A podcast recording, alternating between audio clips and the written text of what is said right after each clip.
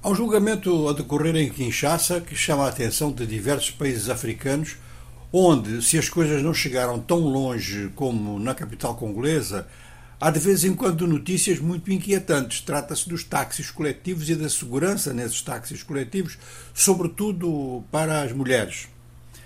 Parece que há mesmo gangues que põem em circulação táxis coletivos para cometer raptos, agressões e roubos. De maneira que 30 pessoas estão a ser julgadas, foram 30 casos que têm realmente provas muito fortes contra os acusados. O procurador está a pedir eh, pena de prisão perpétua para que o julgamento tenha caráter pedagógico e dissuasivo.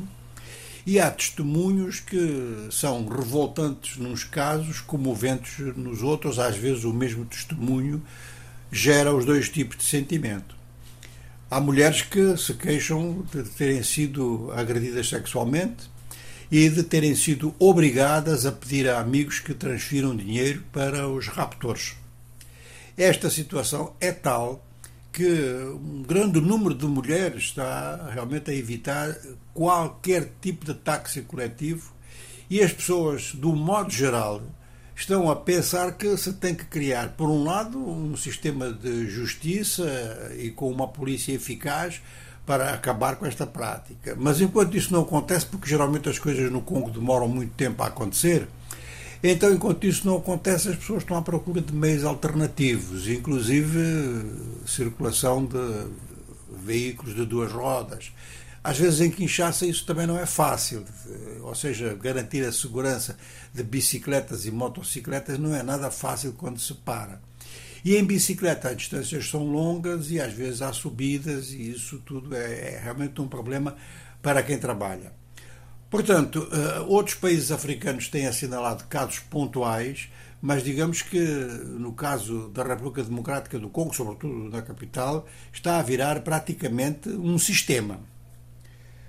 Em relação a outros assuntos, outras questões muito desagradáveis do continente que temos hoje aqui, uma delas é em Sfax, na Tunísia, onde confrontos entre tunisinos e imigrantes subsaarianos têm acontecido muito. E uma vaga de, de, de confrontos ocorreu durante vários dias desta semana, após um tunisino ter sido morto por um imigrante, e é claro que generalizou, como já tinha acontecido em casos anteriores, o ataque a, a imigrantes eh, da África ao sul do, do, Sahel ou do próprio Sahel e eh, vários estão a fugir. Ora, eles estão na Tunísia, do modo geral, de passagem. A Tunísia é um país cheio de problemas de caráter social, não vai dar emprego a ninguém. Eh, estão de passagem tentando, através da Tunísia, chegar à Europa, acreditando que a Tunísia é menos vigiada do que a rota que parte da Líbia. Ainda a propósito disto, o Comissário Europeu para Assuntos Internacionais eh, está no Níger, falou muito com o presidente nigeriano sobre questões de migração e prometeu inclusive ajuda com dinheiro para a compra de armamento, para reforçar a capacidade das forças do Níger. O Níger hum, tem muito boas relações com a Europa, ao contrário de vários outros países eh, do Sahel, como é o caso, por exemplo, do Mali, como está a ser o caso, está a caminhar para ser o caso no Burkina Faso.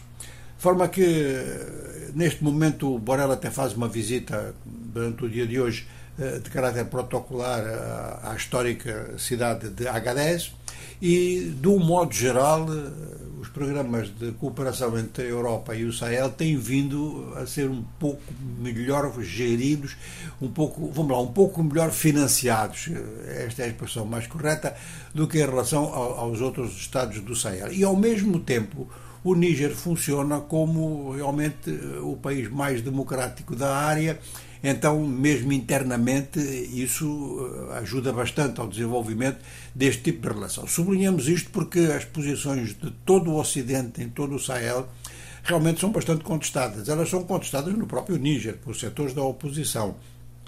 Mas é um facto de que, por exemplo, no Mali e no Burkina Faso, neste momento, há uma aproximação muito grande em relação à Rússia e há esperanças em relação à China. De maneira que o Sahel é um pouco o ponto de confronto neste momento através de programas de cooperação.